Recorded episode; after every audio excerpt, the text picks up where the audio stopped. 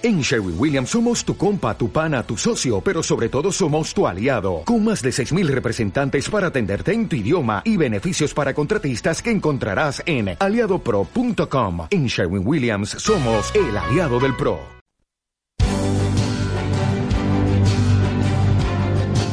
A partir de este momento inician las transmisiones de Mercurio Retrógrado. Análisis profundo de la información de Twitter. Un recorrido a pulso de las historias de Instagram y el efecto contractual de la resistencia de Facebook. José Nast y su Paso en Mercurio Retrógrado. Macroeconomía, política exterior y horóscopo.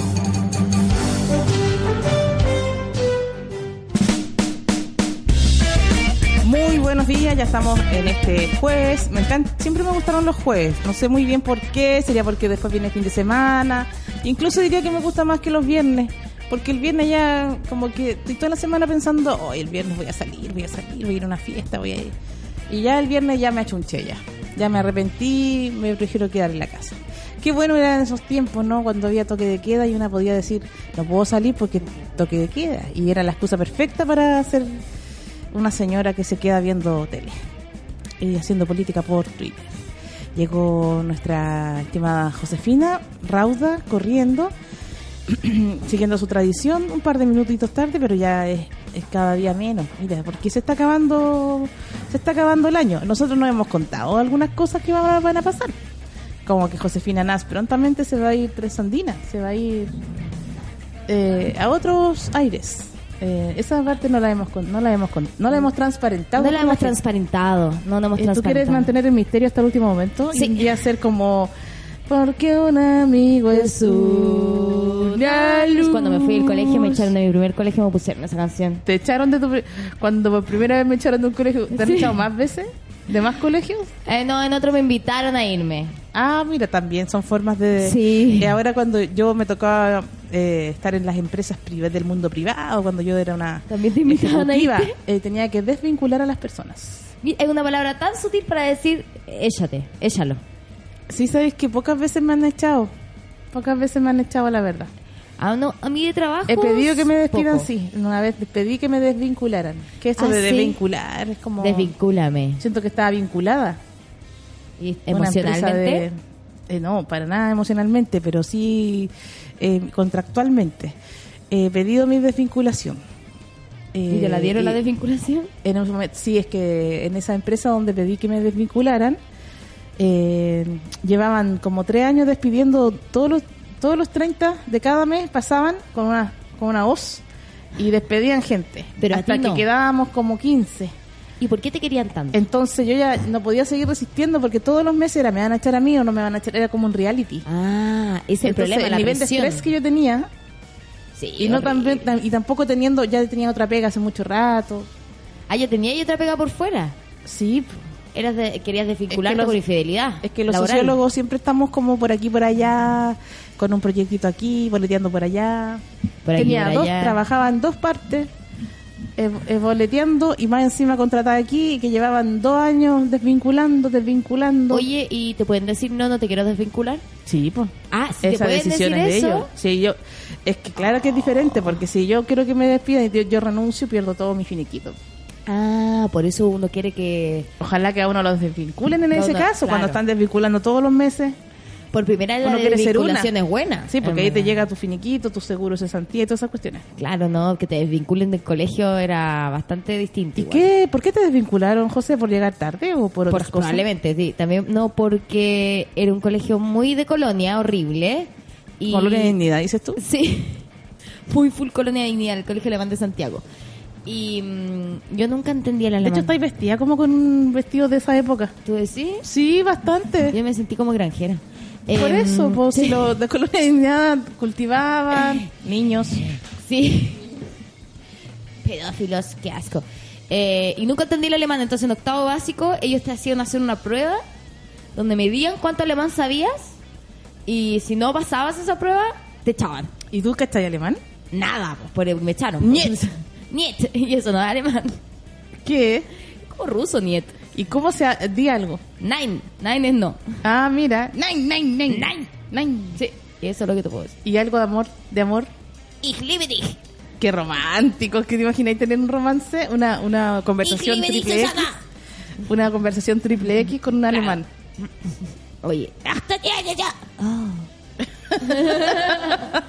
Qué gracioso, porque esa gente igual tiene que ser tierna de alguna forma. No, y lo son, ojo, lo que pasa de que un colono alemán no tiene nada que ver realmente con un alemán, es alguien muy snob, tratando de mantener lo que en algún momento lo hizo europeo y era toda una colonia tratando de sentirse lo más parecida a una Alemania que no existe, porque después, muchos años después, cuando viajé a, conocer el lugar donde yo, yo había en un pueblo, allá en verdad la gente era bastante más simpática, más relajada, menos cuadrada. Todo mucho más plurinacional de lo que te mostraba este pequeño pedazo de tierra que se habían comprado cinco colonos y que habían hecho este la pura Sí, claro. Y que te discriminaban por enseñarte mal, porque al fin y al cabo me estaban echando por no entender alemán y llevaba 10 años en su colegio, que era el que 10 años, o sea que no se puede aprender así. En 10 años no se aprende nada. En 10 años no se aprende Yo me demoro mucho más. Oye, no hemos dado nada de nuestras redes sociales. Tenemos que decir que nos busquen por eh, arroba Mercurio Retrógrado Podcast en Instagram. Y que la, y digan que quieren que hable la José en alemán. Eh, el hashtag noticia retrógrada de hoy, eh, yo creo que la noticia retrógrada es que Chadwick fue acusado, constitucional. culpable y ahora puede ser eh, acusado judicialmente. Sí. Eso es lo bonito de todo esto. Ahora, y, y también es lindo que quede en la historia. Alguien tiene que querer acusarlo judicialmente, vos.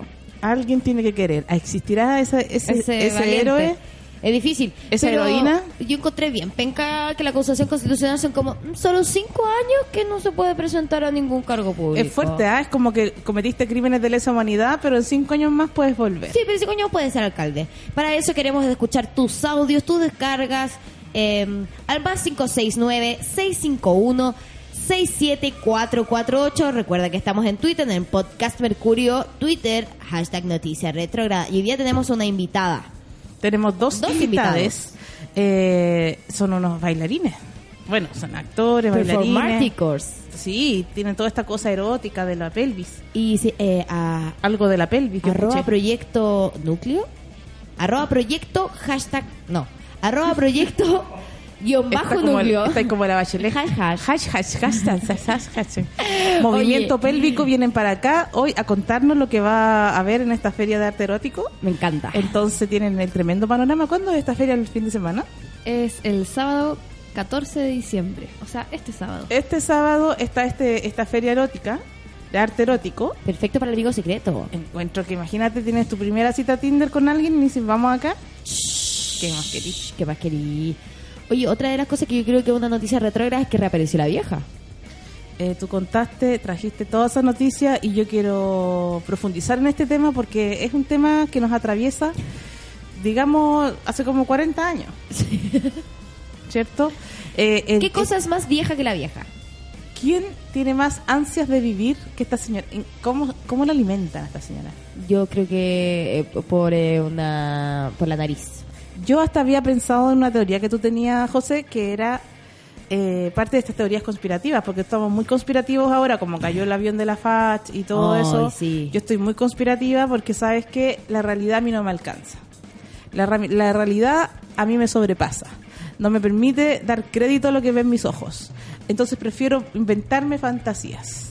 Ya, cuéntame por dónde va tu teoría la... Mi teoría es que en cada gobierno de, Piñera cae un avión.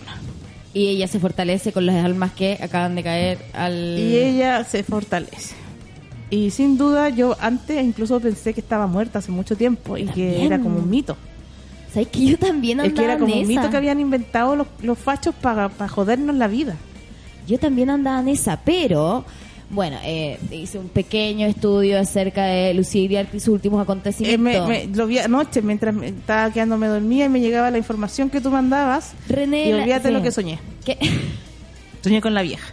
¿Y la conocías? La vieja se transformaba en araña, porque tengo una mezcla entre la cuestión de las arañas y la vieja. ¿Qué pasó con las arañas de tu roommate? Bueno, matamos las arañas, pero sigo soñando porque vi mucha araña yo tengo aracnofobia. Ah, no, ayer era una araña gigante con cara de señora Lucía.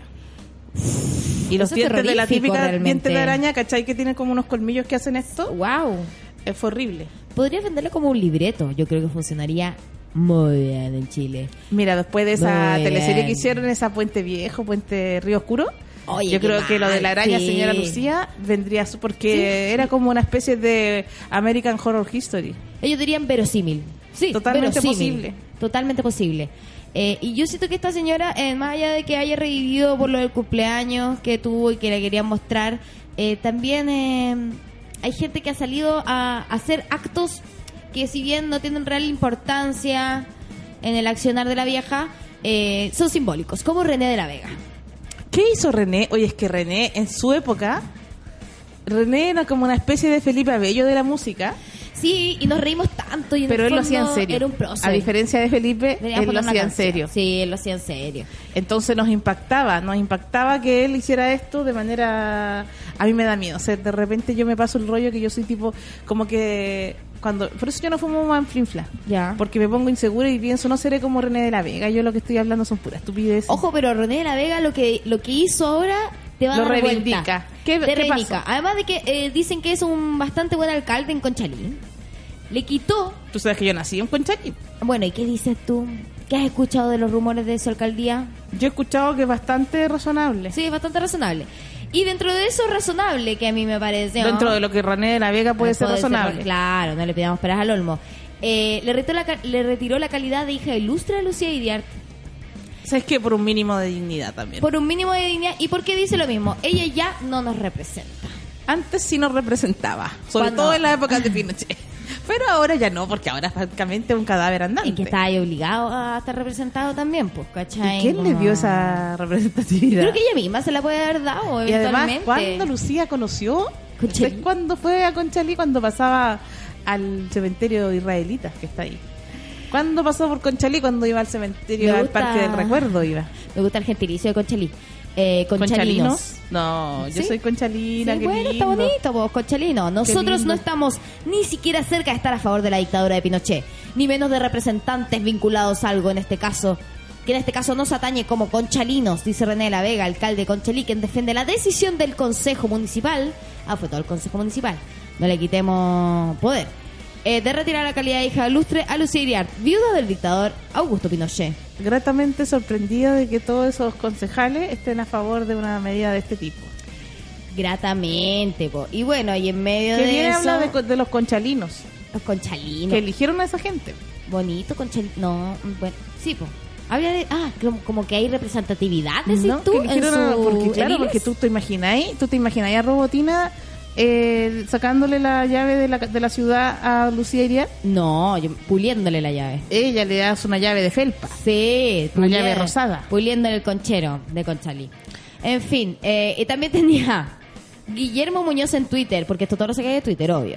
Ayer Lucía Iriart cumplió 97 años. Su padre, el exministro Osvaldo Iriart, y su marido, el excomandante en jefe del ejército, Augusto Pinochet, también fueron acusados constitucionalmente en 1944 y 1998, respectivamente. Estoy, estoy tratando de... em, No, me está dando una cantidad de datos. usando todo, eh, linkeando todo con nuestro programa del día de hoy. Y yo digo, que sabes que además yo digo, y fue el mismo día, la- el cumpleaños de Lucía, el día de los derechos humanos. Sí. Esta es una jugarreta de Dios. Dios es facho. Dios es facho. Sí, ya lo sabíamos. Dios es facho y hizo que el Día de los Derechos Humanos fuera el mismo día que nació Lucía, el mismo día que muere Pinochet y la Lucía y la Lucía sopló la vela y pidió un deseo y se cae el avión de la facha. Yo no sé. yo creo- ¿Qué deseo pidió esa señora? Yo no sé. ¿Sabéis lo que Pero ella creo? pide el deseo y cae el avión. Yo no quiero insinuar nada. Yo no creo que ella haya pedido el deseo para que se caiga el avión, pero sí creo que fue como muy azteca, muy maya esto. Le, le rindieron un homenaje casi como Un ritual. sacrificio un para sacrificio. que viva 100 años más. un sacrificio militar, porque es muy de su onda también. Muy, muy, muy, muy ella. Eh, entonces así ella puede absorber estas fuerzas que están yendo hacia eh, el... Oye, además que en el avión iba el único milico que se opuso a sacar a los milicos en toque de queda. A mí me hace todo sentido. Estoy triangulando, estoy Oye, triangulando. Me gustaría leer los comentarios de la gente que nos cuenta alguien su intimidad. Dice, ¿Ya? yo tengo una muñeca de la vieja. Todos los días le hago un machitún a ver si se muere luego. Ah, mira, vudú. Hay gente que está tratando de luchar Gente con vudú. las otras Hay energías. gente que nos escucha que tiene una muñeca de alguien. Asumamos y nuestro público. cosas. Me da Asumamos mucho nuestro miedo. público voz. ¿Qué hicimos? ¿Quiénes somos? Creamos un monstruo. Maca Andrea y en bajo Q nos comenta. Oye, mención para el conducto que le dijo a la cara de la, de la B que no llevaría violadores de derechos humanos. Ah. Cuéntanos quién es. ¿Cuál Cuéntanos es el nombre? quién ¿Quién es. es, quién es esta persona? Así podemos empezar a buscar. No entendí nada. Perdón, no, no he fumado nada. Por eso. Porque ustedes saben que yo no le hago a la manflinfla. Te prometo que lo leí Y sin tal cual embargo- decía. Pero mira, ¿sabes qué? ¿Qué conducto Las llevaba pastillas quién? de presión... em, ¿Qué condu- ¿El conducto? ¿Qué, qué? Obvio, el conducto. ¿Qué El conducto- ¿Me puede explicar? No entiendo. ¿Qué conducto? ¿Quién te llevaba a quién? El conducto. ¿El conducto legal? Conductor dijo. Ah, ¿qué, ¿Qué- qué conducto? El ¿Qué te espermatozoide. ¿qué? No trataba de darle sentido a esto, no entendía nada. El PVC. Ah, el PVC. Y este conducto No no, lleva a nadie. El conductor de Uber. ah. Oye, no sabía eso. no entendía nada. El PVC. Ah, ah, mira, Estoy- estamos conducto nosotros de fondo. Estamos sonando de Me fondo. estoy Mira, penando a mí Están misma. penando. ¡Lucía!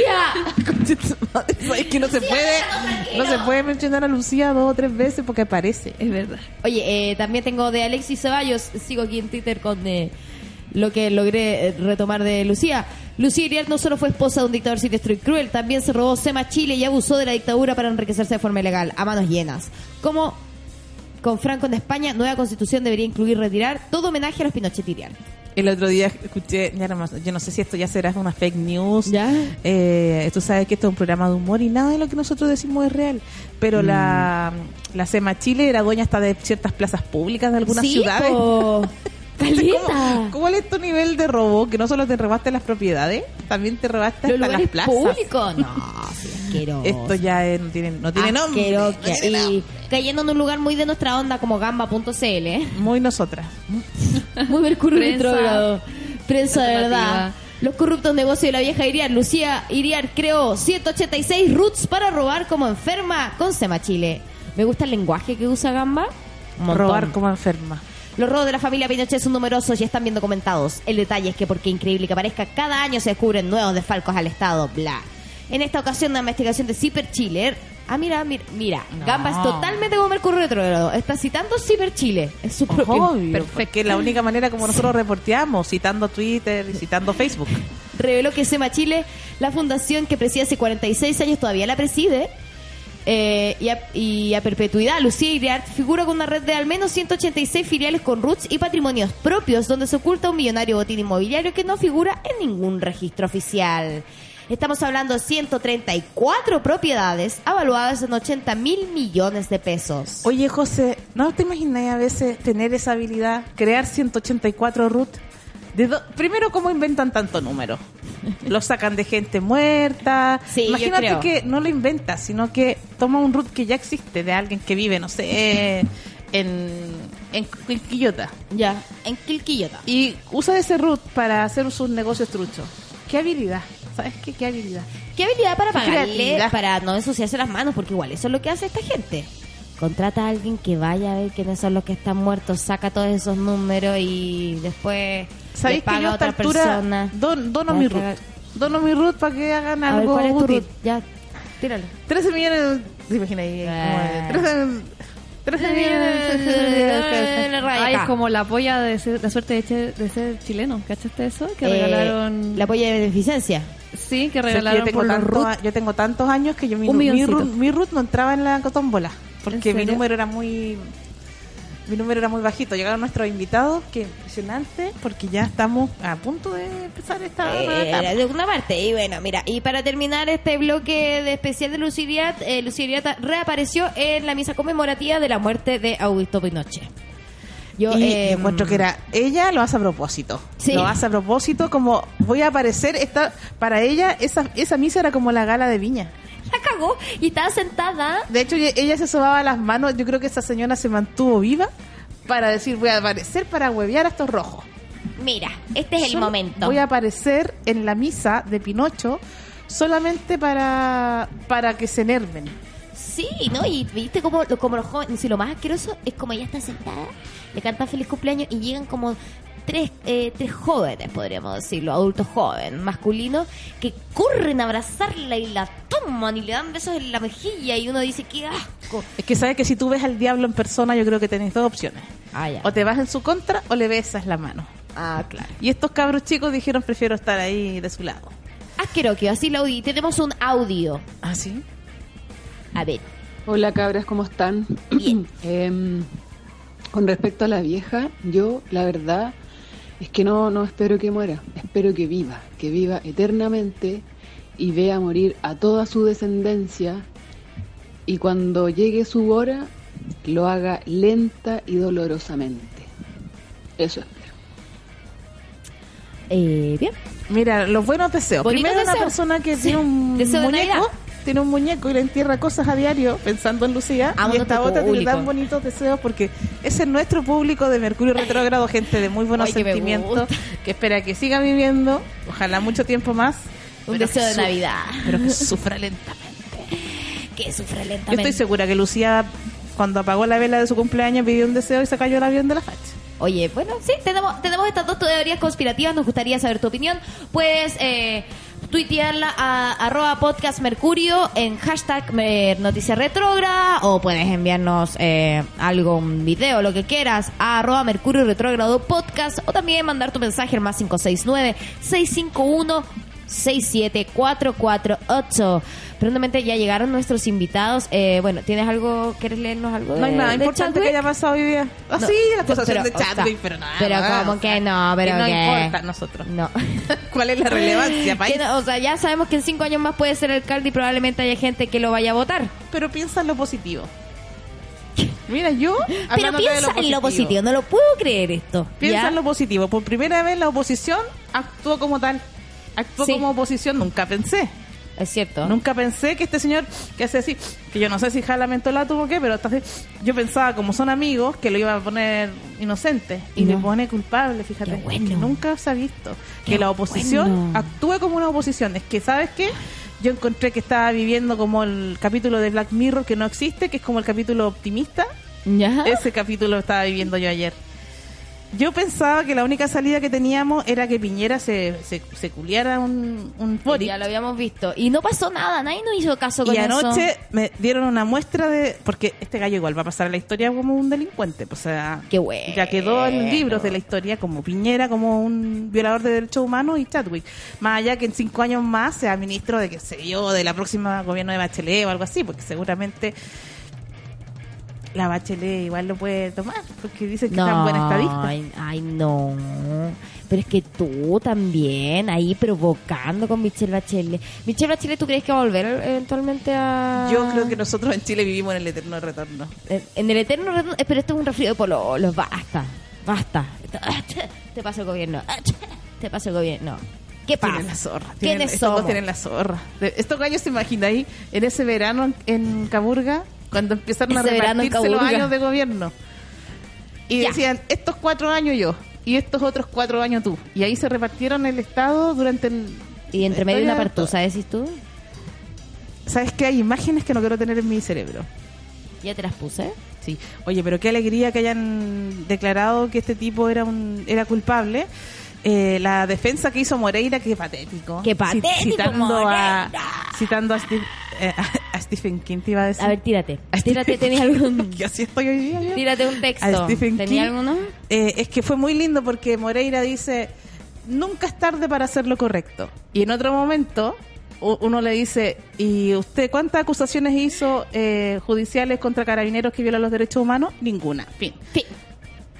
Yo creo que ahí ya, hasta ahí llegamos. O sea, la posibilidad de haber hecho lo correcto, porque esto, además todos dicen que lo van a llevar a la justicia, ¿no? O sea, sí, mataron a una persona, bueno, le dieron un balazo a un niño en la cara, pero, Pero- pero, lo vamos a llevar a la justicia. ¿Cuántas acusaciones hizo en la justicia? Cero. Cero. Oye, ¿y viste la carita de Blumen atrás? Diciendo como, concha de tu madre que hice. ¿Sabéis que a Bloomer lo llevaron engañado para Chillán?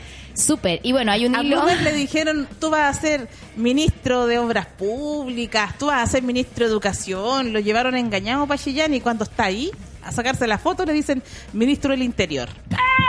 Y ya no podía retractarse porque que ya estaba es que- ahí en el Hotel Nevada. Ojo, Ya estaba ahí en el Nevada. y Piñera le dijo, ¿por qué no me...? No. No, ¿por qué no me la...? Pero es que, Te pago ¿sabes quién le 200, dijo 100, eso? lo que ¿Sabes queráis quién te le dijo pago. por qué no me la... La ruleta. Porque yo descubrí a través de un hilo de Twitter, porque así nos informamos nosotros aquí en Mercurio Retrógrado, que este ca- eh, Blumel estudió gracias a, eh, en el extranjero, gracias a la roulette, porque este caballero que aparece todo el rato atrás, que es consejero, que es diabólico. ¿Han visto la cara de la roulette? Yo no fui capaz de leer ese hilo, Es- pero sí vi la eh, foto. es bien impactante. Vi la foto de Bloomer cuando tenía un computador de esos que tienen foto para atrás Qué bonita época esa. y está así como en un escritorio con un mouse Y era como joven y trabajaba como y texto lleno de para Chile. esperanza. Y ahora dice como mierda, le pedí plata al diablo y aquí estoy Pagando. y pagando. Pagando. Está bien, hay que pagar en vida ciertas cosas, po. algunos, ¿no? Pagará con su cuerpo. Pagará con su cuerpo. Quizás tendrá que hacerle sus favores y aseos a la vieja, porque quién sabe. Qué asqueroso todo lo que Asqueroso lo que acabo de decir. Bueno, en fin. Eh, ¿Sabes eh, qué? ¿qué? Pasemos... ¿Qué hora es? Estamos cansadas de tanto mentir. Estamos cansadas de tanto mentir. Eh, tenemos que ¿Qué, seguir. qué- sigue, po, sigue. Te, Vamos, eh, cerremos esta ¿Pasó parte. Hoy día, hoy día no? dijimos titulares, pero... Sabes que no tenemos invitados, no una invitado. Teníamos y un especial y. Dejemos a la gente inteligente mejor Sí. hablar. Nos vamos a ir a una pausa de... para- vamos a una pausa vamos y una pausa y con nuestro volvemos con nuestro invitado. Tenemos una musiquita. Una musiquita. Ya.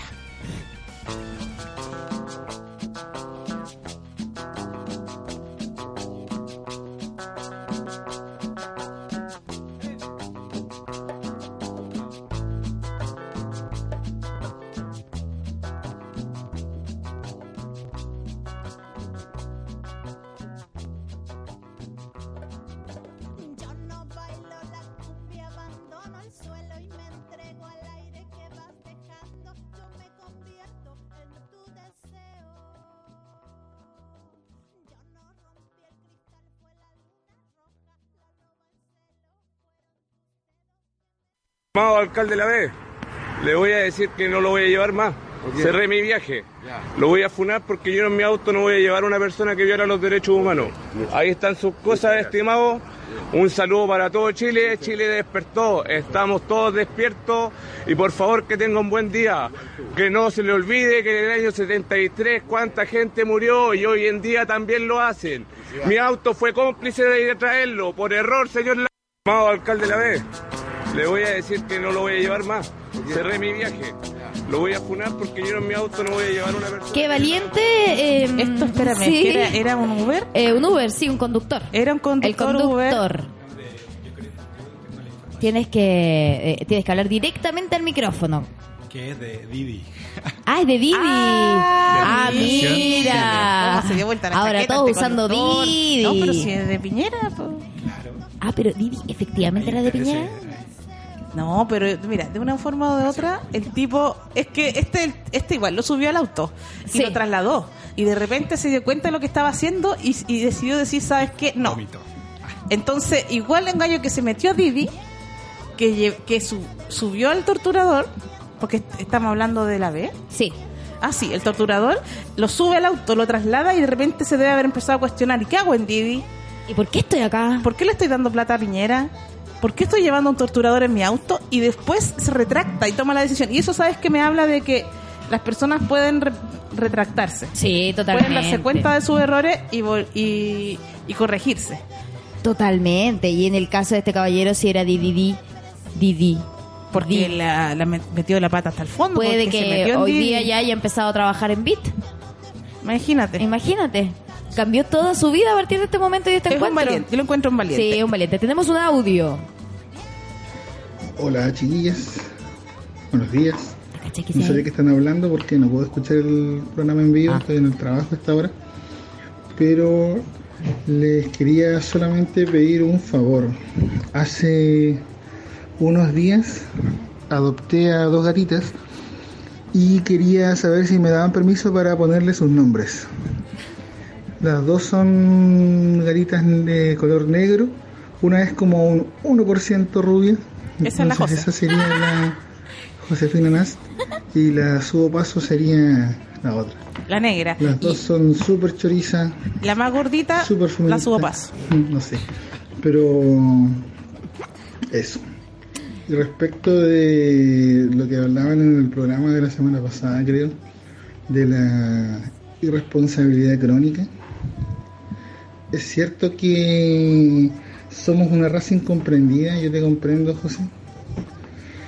ha sido el gran problema de toda la vida. Hay un blog súper bueno, hay una entrada de un tipo en internet que blog? se llama Team Urban. Me gusta de qué época es este un- caballero. Como un blog, se llama amigo. ¿Un Wait, blog? but What, Un fotolog, Un un fotolog. fotolog. sería Espera, pero qué. Espera, ¿pero qué? que habla sobre por qué siempre llegamos atrasados, es bueno. Ah, mira, me invito gusta. a la gente responsable que comprenda un poco a nuestra raza, Eh, así como otras personas demuestran su Él tiene su respeto propio tiempo, llegando ¿vieron? temprano. Él tiene su propio Nosotros tiempo. ¿Cuánto demostramos dura el nuestro audio? respeto 40 llegando. Y Te solo quiero. con llegar ya significa que valoramos la actividad, la que sea que estamos convocados. Y él no sabe ni siquiera de qué estamos hablando. Pero igual Está bien. para quiero opinar igual. Tomar los nombres No sabe cuál es el tema de hoy, que pero Sí, sí, di- di- dale nuestros nombres a, a que- a las gatites. Sí, imagínate, nuestro público tiene muñecos vudú, gatos que se llaman como nosotros. Ah, me Cree que existe encanta. una raza y nosotros Usan blogs. a esta raza. Usan blogs y fotologs para mandarnos noticias. Oye, eh, así es de misceláneo nuestro público y estamos muy contentos de poder, contentes, contentas de poder presentar, Contentis. porque trajimos a unos invitados muy especiales. Sí. Eh, Catalina, eh, actriz, performer, investigadora y Mario, coreógrafo y bailarín, eh, que están haciendo, bueno, están dirigiendo la performance que se llama Movimiento Pélvico, que se va a presentar este fin de semana en la feria eh, de arte, la FAE de arte erótico Sí. y queremos hablar con ustedes, conocer de qué se trata su trabajo, cómo lo... Primero, bueno, Mario, Catalina, cómo eh, se integraron a, este, a esta performance, cómo se les ocurrió, cómo la pensaron. Bueno, con Mario hace mm, un tiempo venimos planteándonos cómo trabajar juntos, cómo mezclar su disciplina, que él viene del mundo de la danza urbana, del hip hop, del house, y la mía, que yo vengo del mundo del teatro, el teatro físico. Los dos, ambos tenemos intereses por el cuerpo, por el trabajo con el cuerpo.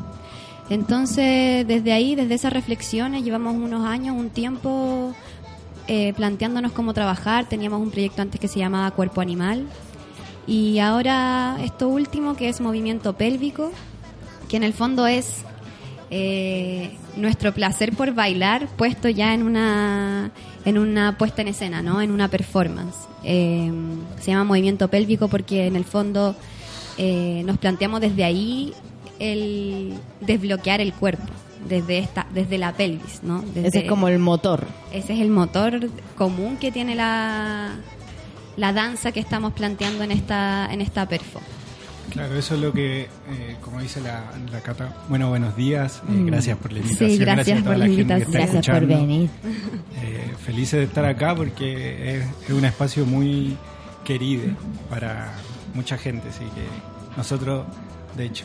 Y como contaba la Catalina, o sea, en estas prácticas individuales que, que tenemos tratamos de encontrar la vinculación, sobre todo en lo político, porque desde ahí nos interesa como en lo personal eh, eh, abrir un espacio de reflexión, un, esp- un espacio eh, donde puedan cuestionarse y reflexionar sobre las prácticas Corporales no sé, en ese sentido, corporales.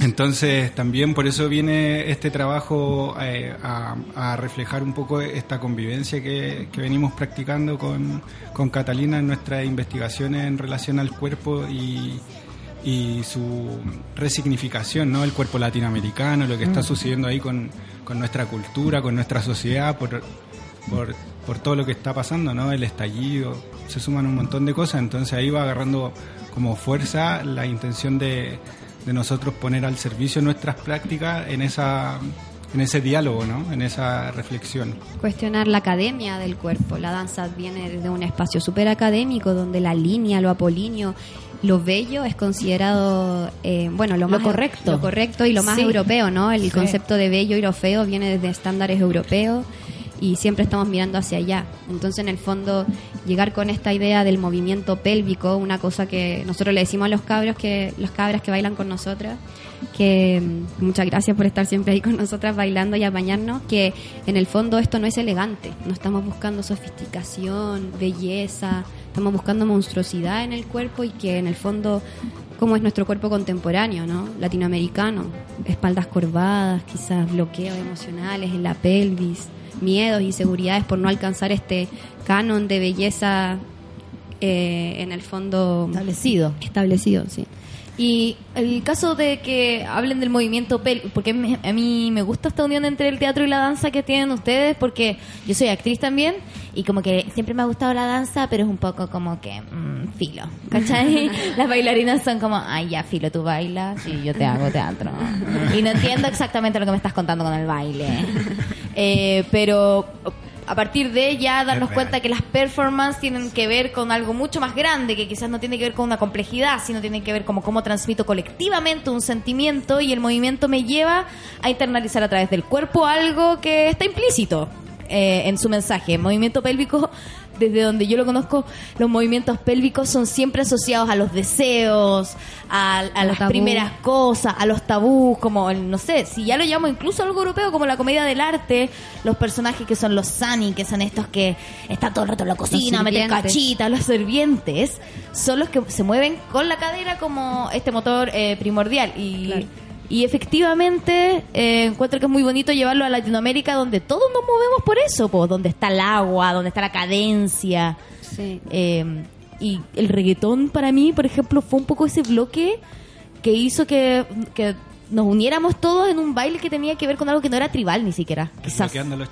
Claro, que, que nos llevaba a eso en la discoteca nomás. ¿cachai? Sí. Claramente. Entonces, desde ahí las danzas urbanas tienen como ese, ese protagonismo, ¿no? Y por eso es como eh, pasa este boom que la mayoría está practicando su ya no sus danzas como eh, europeas o como de los tiempos, no sé, de antes, ¿cachai? Igual la danza contemporánea tiene un, un- un rol así muy importante y un espacio muy significativo en el desarrollo de la sociedad, pero hoy día son los... Pero no es lo único son- en el fondo. Claro.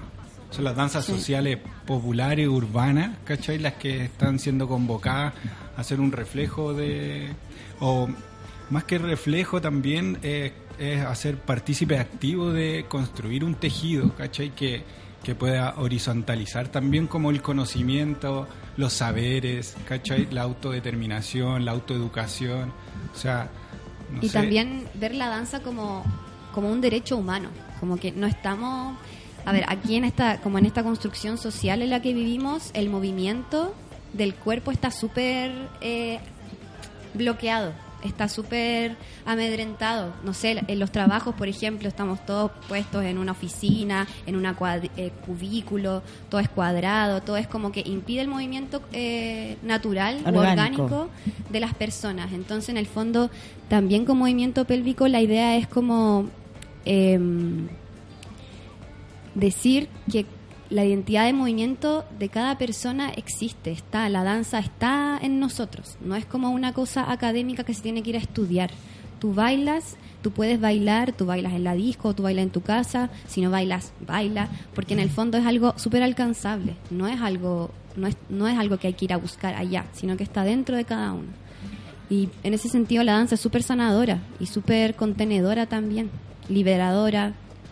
Eh, Y lo que dice la José igual, esa cadencia, ese goce Sí. tan particular de Latinoamérica, tan nuestro, eh, sacarle los dogmas, ¿cachai? Y todos esos prejuicios que se han ido instalando y que nos han ido bloqueando. Claro, mover el foto. a tener miedo a hacerlo bien también, Sí. a sentirse parte de... eh, la Che, por ejemplo, a mí me hizo mucho daño. No sé si tú lo viviste, eso pasa. Yo soy de las personas que no, no, no bail, bail- cuando bailo porque estoy contenta, bailo eh, en mi casa, generalmente acostada en mi Deberíamos cama. ir a movimiento pélvico. Son Pero 25, no- son 25 bailarines. ¿Se Son puede 25 unir- unir bailarinas. atrás? Son está abierto a que bailarines. se sumen. ¿Ah, sí? Sí, sí, Eso quería preguntar, ahí. ¿son se- bailarines o personas cualquiera? Son, eh, no, son amantes de la danza. Ya, Esa ya, era o sea, la convocatoria que nosotros. Hermosa. Sí, porque si ya entramos en el mundo de los bailarines, fíjate que yo no, no tengo Sí. cara para entrar ahí. Nosotros le decimos bailarinas y bailarines los que están ahí porque en el fondo esos son. Sí, Sí. porque bailan. Porque Sí, bailan. El, que baila, el que baila es el bailarín y la bailarina. Ahora, que tú tengas un título o un cartón que diga que tú lo eres es otra cosa y que en, en el fondo nosotros no comulgamos desde ahí. Hay un espíritu danzante que lo, Sí. lo llevamos todo y, y está ahí, ¿cachai? Es cosa de despertarlo nomás. Entonces, el bailador, el, el bailarín popular, social, también tiene un rol fundamental en esta sociedad, ¿cachai? Pero como tenemos una mirada europea, acá los únicos que se ganan premios son como los bailarines clásicos, Sí, los sí. bailarines que están en, en la academia, en los teatros, la, la Que nadie danza- los ve. Sí, que, y, y también tenemos una, una historia eh, eh, fracturada, ¿cachai? Donde todo eso se abolió, se... Entonces, el rol que cumple de nuevo el movimiento de la danza social urbana no es menor y, y yo me siento parte de eso, entonces trato de hacerme cargo en, en una, en una conciencia que, que pueda colaborar, ¿no? Y Que la pueda- música, estamos trabajando también con un DJ, que en el fondo también eh, la pega del DJ, que no tiene que ver con la pega del DJ como, eh, no sé, como en esta, en esta cosa de que el DJ tú le pagas para que venga a tocar la playlist que a ti te gusta, sino que el lugar de resistencia que tiene el DJ en la cultura urbana o en la cultura de la fiesta es súper importante y por eso también está presente el movimiento pélvico. La performance se construye a partir de estos eh, de estas bailarinas, bailarines, pero además la música la pone un DJ. ¿Y eh, la música es siempre la misma o él va... Una, eh, una- un selector. Sí, Él un va selector. seleccionando de acuerdo a la corporalidad y cómo quiere ir conduciendo ese viaje, ¿cachai? Sí, en el fondo Eso- llevar la fiesta a la uno- calle. Sí, qué heavy. Eso es lo que hacen los DJs. Eso en el fondo igual, DJ, como un buen el- DJ. Claro. Y es lo que nosotros tratamos de empoderar también de nuestro desde nuestro discurso político, que como les decía anteriormente, somos parte de un tejido, entonces no es algo que hagamos nosotros solos nomás. Claro. O sea, los cabros que, que fueron convocados y que, y, y que sintieron el llamado y se, y se unieron a movimiento pélvico son fundamentales en esta, en esta pieza. La particularidad de ver 25 pelvis Cuerpos moviendo- diferentes. conectando, ¿cachai? Como desde, desde lugares muy íntimos, porque es- eso es la pelvis en el fondo, ¿cachai? Es, es una zona muy importante porque desde ahí nacemos, ¿cachai? Desde ahí venimos por el portal Mm. a esta realidad, a esta materia, a todo lo- Entonces no es, conducto. no es menor cuestionárselo, preguntárselo eh, a raíz de todo Claro. lo que está sucediendo culturalmente, pues, ¿cachai? De todas estas cosas que hay que, que hay que mover, que hay que incomodar, que hay que sacar para, para poder hablar con mayor honestidad, ¿no? Como, la fiesta se transforma en un lugar de resistencia, de integración racial, de eh, agrupa y reúne diferentes sexualidades. Entonces la pista de baile tiene ese poder también. En el fondo uno va a bailar porque hay descontento, no porque hay contento. No porque estamos felices, vamos, sino que en el fondo eh, hay una represión que nos lleva a todos a un encuentro con el baile eh, y a, un- a una necesidad de mover las cuerpas. A mí me llama mucho la atención eso de la represión. Yo soy una persona que generalmente no bailo mucho y en teoría soy una persona que no baila bien. Siempre me han dicho cosas así como, ah, tú no bailas Claro, bien. eso, no si, bailas no, bien, si no sí. bailas bien, no culeas bien. Oh. Eh, soy una persona además que ha sido muy Es te agredida. dicen eso. Eh, una teoría muy difundida Sí, en ciertos mundos. Sí. Es, es heavy porque ¿Eh? fíjate Sí. como yo a veces bailo, pero no... ¿no? Y cómo Pero se, mira, no cómo se queda ahí, pues se, se repite, ¿cachai? Como un- uno lo recuerda. Sí. Y también el cuerpo ha sido disciplinado para que se mueva de una cierta forma. Sí. Y, y la disciplina, en el fondo, ha- han sido como violencia sobre el cuerpo, que le dicen al cuerpo Totalmente. cómo debes ser ese cuerpo, Claro. cómo se debe ver. Y el cuerpo, finalmente, es el único territorio que, que tenemos, ¿cierto? Es lo único que El tenemos primer, sí. para estar en la vida. O sea, con la, una feminista decía que el cuerpo es el único instrumento que tenemos para tocar la vida. Entonces es interesante como este cuerpo, Real. cuando transita en ciertos lugares, como por ejemplo ahora hemos visto a raíz de esta rebelión anticapitalista, hemos visto como ci- ciertas personas más pobres se van a los barrios altos y esto les molesta mucho. Hay cuerpos que no pueden ir para allá.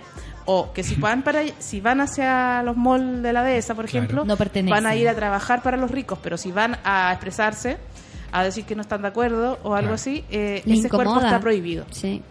Eh, ahora cuando vemos la represión en las calles también es como que nuestro cuerpo está prohibido porque estamos parados en la alameda entonces nos reprimen como que lo que no lo, lo que están castigando es que nuestro cuerpo esté parado en la alameda Mm, generalmente de hecho no reprimen a los que están haciendo actos de violencia como Claro. saqueos o incendios sino que van y reprimen a la persona que va caminando pacíficamente como si tu cuerpo no tiene derecho a estar en ciertos lugares. En ese sentido, la danza eh, más urbana, siento que se toma la ciudad Sí.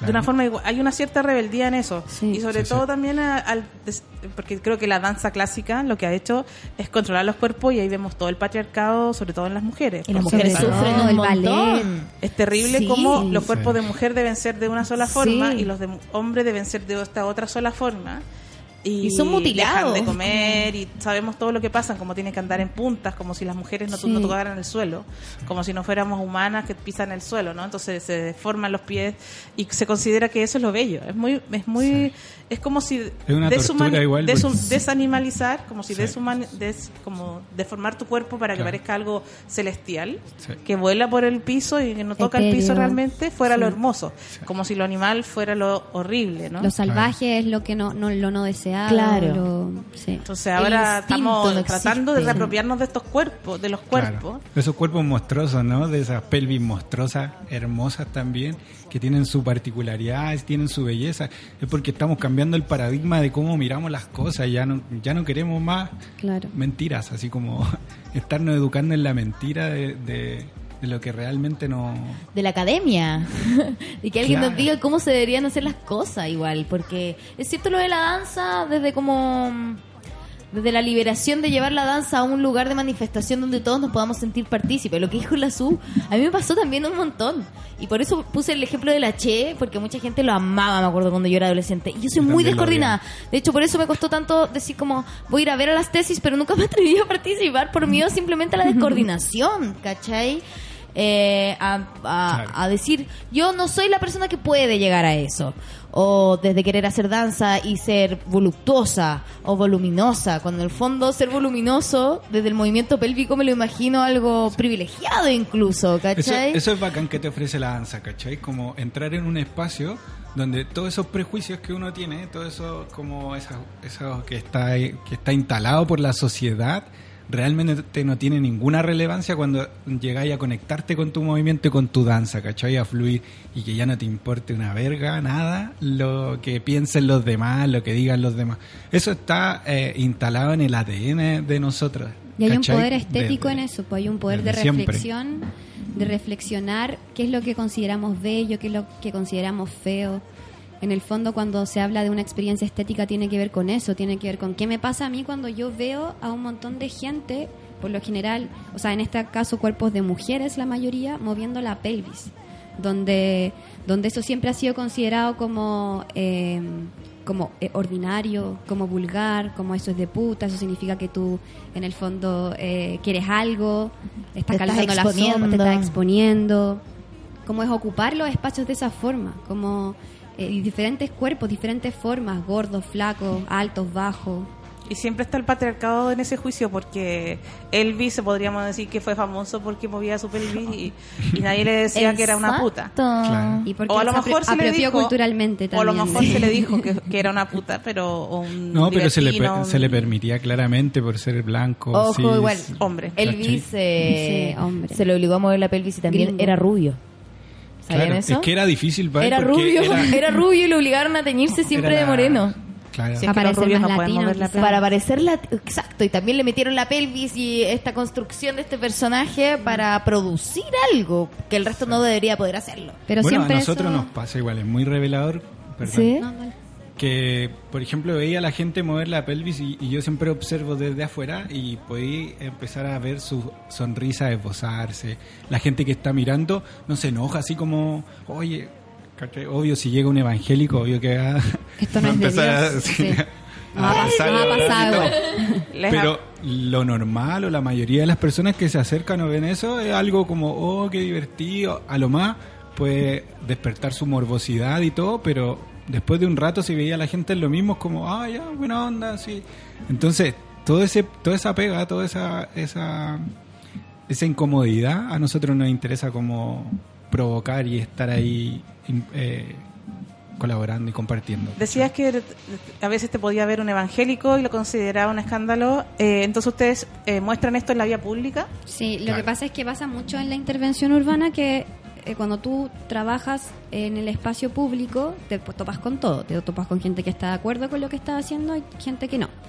Entonces ha pasado, muchas veces yo, me ha pasado a mí como espectadora y también como performer en el fondo de la calle, a Mario también sé que le ha pasado, eh, que se acerca gente y, por ejemplo, evangélicos consideran que lo que está sucediendo es del diablo, que es el demonio el que está en nosotros, que hay que sacarlos y ellos se ponen ahí eh, parados con su Biblia en el fondo a predicar sobre esto. Hay gente que pasa y, y lo encuentra entretenido, se queda, a veces se quieren meter.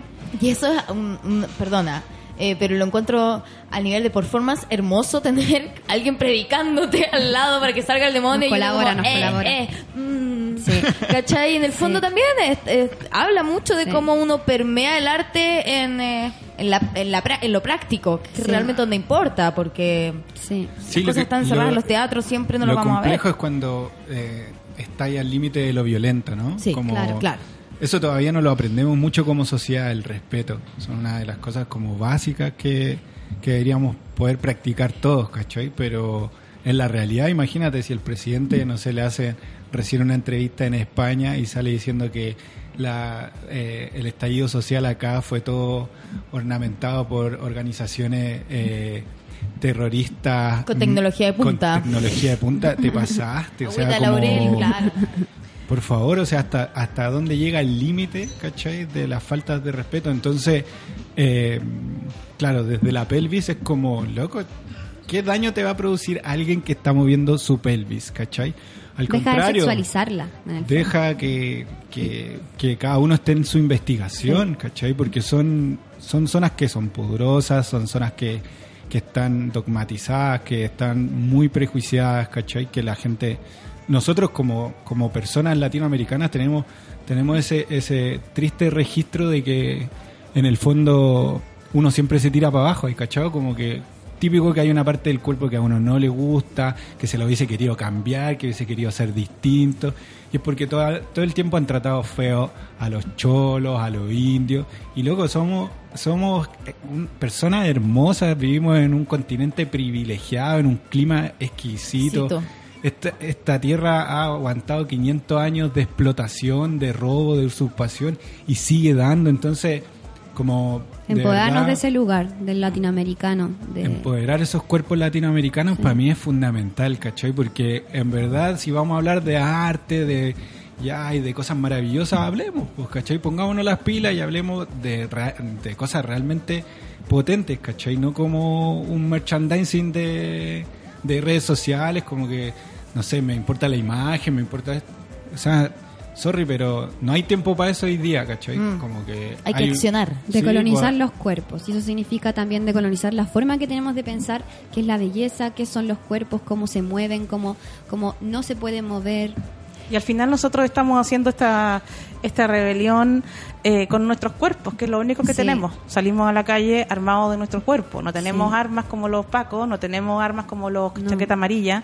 No salimos disparando, salimos con nuestro cuerpo a, ponernos ahí, a poner el cuerpo. Y eso ha sido... eh, eh, ha- han, han pagado con sus cuerpos muchas personas que han fallecido, son más de 25. Me gusta recordarlo porque como que de repente se cae un avión de la FACH y todos lamentan la muerte de esas personas, hacen Sí. documentales sobre cada uno de ellos en la televisión, que me parece súper bien que lo hagan, pero no sé por qué no hacen esos mismos, ese mismo tratamiento con más, los más de 25 muertos en este en estos últimos 40 días.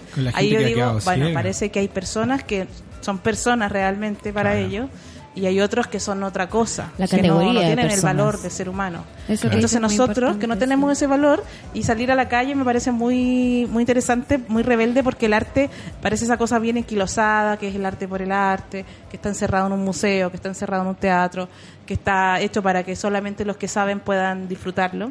Entonces cuando salen a bailar a la calle, me parece que están pasándose por la raja esa idea del arte, ¿cierto? Como una entelequia que solo algunos privilegiados pueden observar y entender y decirle a la gente que puede bailar me parece ya una rebeldía en, en las vidas de esas personas que se atreven a intentarlo. Eh, Ustedes van a estar este fin de semana, mañana viernes y el sábado 14 en el FAE. Sí, estaremos el sábado 14 en el Festival de Arte Erótico. El Festival de Arte Erótico 13 y 14 de, noviem- de, no- de De diciembre, diciembre. perdón, va, va a ser. Eh, nosotros vamos a estar el sábado en este festival que, bueno, eh, para nosotros es muy importante estar en este festival porque el FAE se construye desde un, desde un espacio súper autogestionado con artistas, artistas, eh, mujeres y disidencias que se juntan para eh, generar este, este lugar de encuentro en torno a la pregunta y a la reflexión por los cuerpos, el erotismo y la sexualidad, que es un espacio que en general en Chile no existe casi. Es una trinchera, una resistencia. Nosotros lo vemos así y vemos así el trabajo también de nuestros compas, de, de todos los que nos articulamos en, en esta autonomía de gestionar nuestro espacio y, y empezar a, a- Yo siento que eh, todo esto va de la mano, ¿no? Como generar esta... mm, es- esta realidad paralela a todo lo que siempre está establecido, como estos 30 años que fueron de pseudo democracia, que en el fondo fue así como, oye, siempre fue de derecha el gobierno, como, acabó. weando que esa era la, la izquierda, entonces... ¡Caímos!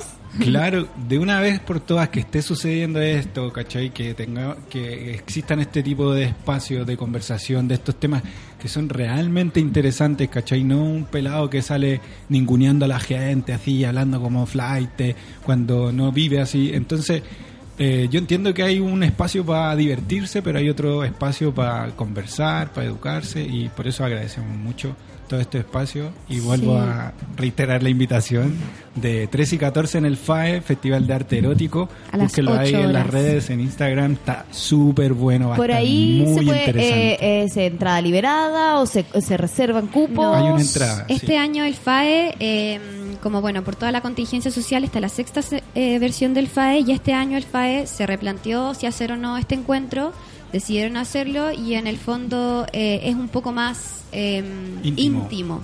Entonces las entradas son limitadas, eh, FAE-festival, pueden encontrar las entradas, están a 3 mil pesos. Eh, y eso, pues nosotros vamos a estar a las 8 eh, y en la calle. Entonces ustedes, si nos quieren, todos muy si nos quieren ir a ver. ¿Por dónde es? es, Eh. va a ser en Avenida España con Toesca. Ah, si nos quieren ir a ver, no, no van a tener que pagar ninguna entrada. Eh, vayan, bailen con nosotros, porque en el fondo también es para que la gente se motive y que entre a la perfo. Ya, también bacán. sea parte. Eh, como bien dice la SU, eh, el cuerpo es el primero que recibe todos estos golpes y estas, esta- estas violencias del Estado, entonces estar ahí resistiendo en, en torno al cuerpo desde el arte, eh, eh, para mí es súper importante y es súper, em, ¿cómo se dice? Hermoso, ¿no? Hermoso, sí. Hermoso porque se transforma en una Sí. resistencia, pero no una resistencia de, oh, me cubro porque me están golpeando, estoy sufriendo, sino que una resistencia desde Liberadora, el goce. sí. Desde el goce, desde el amor, desde, la- desde el respeto hacia el otro.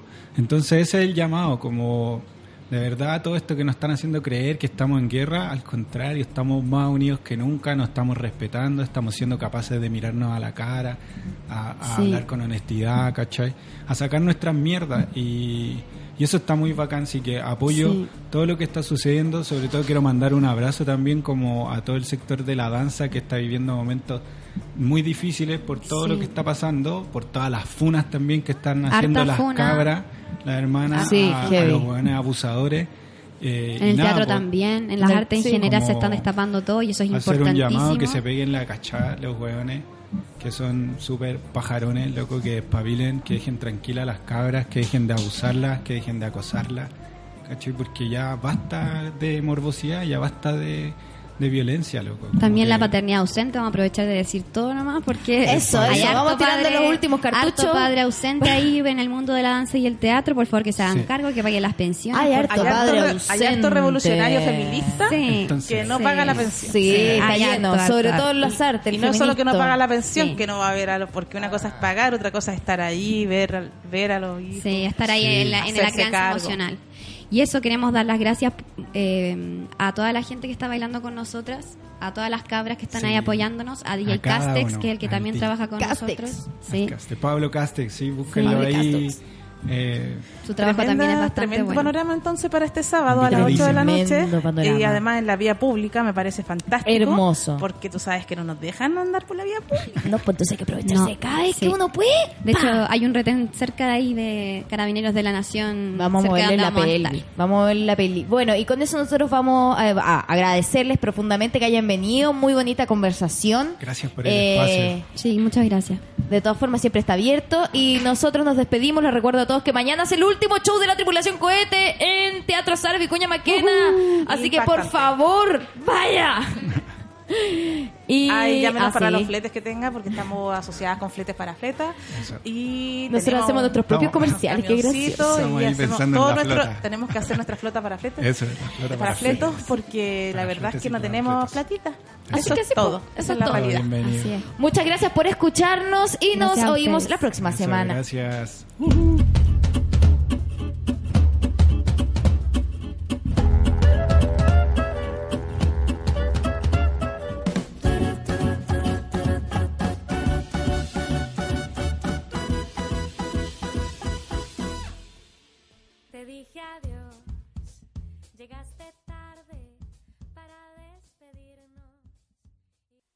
¿No se merece tu familia lo mejor? Entonces, ¿por qué no los mejores huevos? Ahora, Egglands Best están disponibles en deliciosas opciones. Huevos clásicos, de gallina libre de jaula y orgánicos de Egglands, que ofrecen un sabor más delicioso y fresco de granja que le encantará a tu familia. En comparación con los huevos ordinarios, Egglands Best contiene la mejor nutrición como 6 veces más vitamina D, 10 veces más vitamina E y el doble de omega 3 y B12. Solo Egglands Best. Mejor sabor, mejor nutrición, mejores huevos. Visita egglandsbest.com para más información.